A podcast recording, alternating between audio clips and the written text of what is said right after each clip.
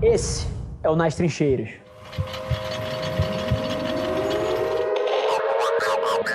Todas as pessoas que vêm trocar comigo, todas elas, elas podem estar falando que elas não estão fazendo o que querem porque tem um trabalho, de tempo integral, né, que toma o tempo delas, porque os pais delas não apoiam o que elas querem fazer, porque a namorada não apoia e tem medo de que, de que não dê certo e passe necessidade, e medo de passar necessidade, e medo do que, do que os amigos vão pensar sobre a sua escolha, medo de seguir aquela profissão um pouco menos tradicional, que não é boa para a imagem da sua família e que vai jogar fora todo o estudo que os seus pais pagaram. Cara todas essas coisas são desculpas. E todos esses medos têm uma raiz única, que eu acho que é a praga da sociedade hoje em dia. Num mundo como o nosso, onde a aparência, onde parecer isso, parecer aquilo, se fez tão importante, eu acho que virou uma praga na nossa sociedade as pessoas darem peso demais a que os outros pensam.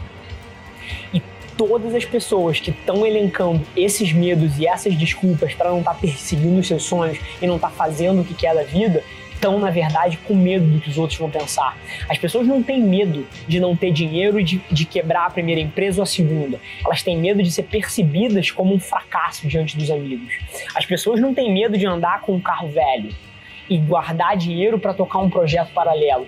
As pessoas têm medo que os outros vejam que elas estão andando de carro. O que acontece com você e o motivo pelo qual você acha que não se conhece? Olha que interessante, tá? É porque você está ouvindo muito as vozes de fora. Na hora que você foi lá e escolheu um job e você claramente sabe se você gosta desse trabalho ou não gosta, você sabe como você se sente como ser humano ali, você sabe se você está evoluindo, ou seja, se você está aprendendo coisas novas que você não sabia antes, mas você não está dando ouvido a isso. Você está dando ouvido ao julgamento dos seus amigos sobre o teu job. Você está dando ouvido ao feed do Instagram sobre si o que você está fazendo é interessante ou não. Você comparando você com os outros, você está dando ouvido ao julgamento dos seus pais sobre as expectativas e medos que eles, que eles têm sobre você nos próximos anos. E aí fica tudo muito confuso. Todo mundo que acha que não se autoconhece ou que não está aprendendo tanto com as suas experiências é porque está julgando elas não pela ótica da sua intuição, mas sim pelas lentes de fora que julgam todos os dias o que raios a gente está fazendo. Então a minha dica para você é escute menos os aplausos, mesmo que estejam te aplaudindo, isso não significa nada, nada, zero. Quando alguém me diz que eu estou arrebentando, isso significa zero para mim. Da mesma forma que significa zero, e eu falo isso com um nível de empatia tremendo. Eu falo isso de um ponto de vista de alguém que quer fazer de tudo para deixar minha mãe orgulhosa, mas o que ela acha do que eu estou fazendo não importa para mim. Olha que assimetria diferente das coisas. Ao mesmo tempo que eu tento ficar feliz com o fato de deixar ela orgulhosa, e é uma coisa que eu tenho hoje em dia, se ela não estiver, ou o fato de que ela está, não imprime uma percepção em cima do que eu estou fazendo. Então, a minha dica para você é desliga o volume das vozes de fora, para de ouvir os aplausos, para de ouvir as vaias e começa a interpretar a sua intuição. Isso é game changer, isso muda tudo. E aí, eu te garanto que você desligando essas vozes, você vai saber se você gosta ou não do que você está metendo a mão. E toda vez que você não gostar, tenha coragem de mudar esse cenário, de testar uma coisa nova e de manter a cabeça aberta para o que você vai sentir nesse momento. É 100% sobre você ouvir mais o seu coração e a sua intuição e menos a opinião dos outros. É aí que o autoconhecimento acontece. E não tem mistério. Eu acho que empatia é uma das maiores ferramentas de negócio e de vida para qualquer um, e eu tenho certeza que a forma de lidar com o hater é com empatia. É você entendendo de onde ele tá vindo, por que ele tá fazendo o que ele tá fazendo e deixando esse diálogo aberto, cara. Todas as pessoas que me emitiram opiniões construtivas, mas negativas ao que eu gostaria de estar tá ouvindo, eu fui com empatia para cima dela. E perguntei, cara, mas por que, que você acha isso? De onde você. Como é que você formou esse raciocínio para estar tá me falando isso? É, como é que você pensa esse esse outro lado? Como é que você enxerga que isso se integra com o que você já acredita? Cara, eu sou uma das pessoas mais fascinadas por comunicação e apesar de não ter uma experiência massiva em lidar com trolls na internet e filhos da puta tentando é, fazer babaquice no meu ecossistema digital, eu não consigo enxergar outra forma de tratar sem ser com empatia. Tudo que vai contra o que eu gostaria que fosse verdade. A primeira coisa que você precisa fazer é ter um propósito muito claro daquilo que você quer. A hora que você tiver esse nível de clareza, você vai ver que a opinião externa começa a importar muito pouco. O que a sua mãe acha começa a importar muito pouco. O que a sua esposa acha começa a importar muito pouco. O que os seus amigos acham do que você está fazendo é, passa a importar muito pouco. Isso não é negativo de tipo, foda-se vocês. Não tem nada a ver com isso.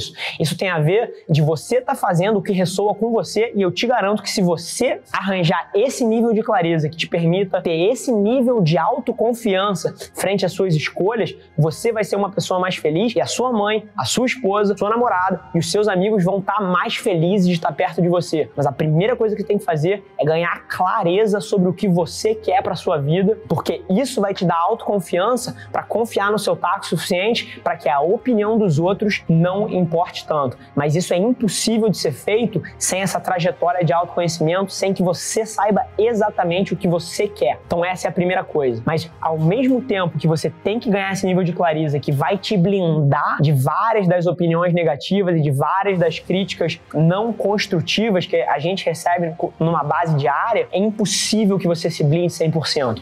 O ser humano é um animal sociável. Nós vivemos em sociedade, nós precisamos de outras pessoas em volta da gente e, e nós respiramos e nos alimentamos dessas relações. Então a outra coisa que eu te digo é que você tem que cortar da sua vida todas as pessoas que não somam para sua realidade, que não somam para sua vida. Eu sou fã de você mandar o seu pai, o seu irmão, a sua mãe, seu melhor amigo e a merda se ele tá cortando as pernas dos seus sonhos, se ele tá sendo uma pessoa trazendo um contexto negativo para tua jornada, não te encorajando, forçando você a tomar decisões seguras que não são o que vai ressoar com você, isso é real. Os pais hoje em dia têm medo que os filhos não sejam bem-sucedidos e, e, e, vindo de um lugar de amor, eles cortam as suas iniciativas, moldam as suas expectativas, os seus amigos fazem a mesma coisa e, mais uma vez, vindo de um lugar muito puro, vindo do fato que eles acham que a vida é difícil, que você estaria melhor tomando decisões mais seguras.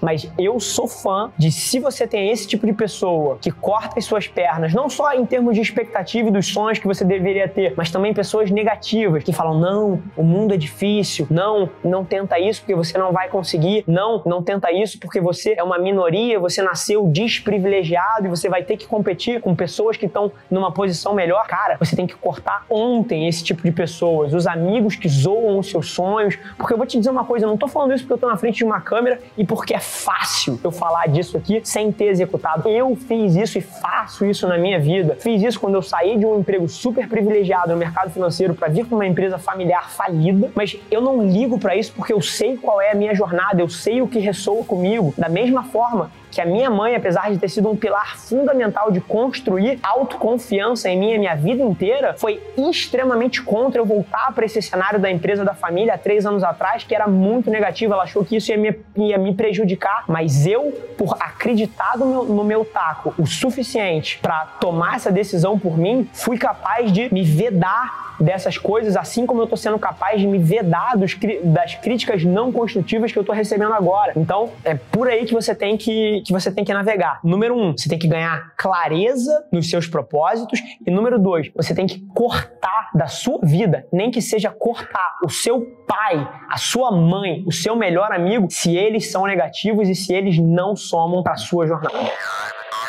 Esse foi mais um episódio da nossa experiência em áudio. E como eu já falei, eu adoraria saber que você está gostando do que a gente está compartilhando por aqui. Então não esquece, se você está tirando valor desse conteúdo, ia significar o mundo para mim, que você tirasse um print da sua tela, postasse no Stories me marcando e aproveita para ir na sua plataforma favorita também e deixar um rating de cinco estrelas e um comentário lá, ajudando a gente a construir essa comunidade tão vibrante que move o Brasil para frente através do empreendedorismo e que fala desse Brasil que dá certo. É um prazer ter vocês comigo e a gente se vê no próximo episódio do podcast.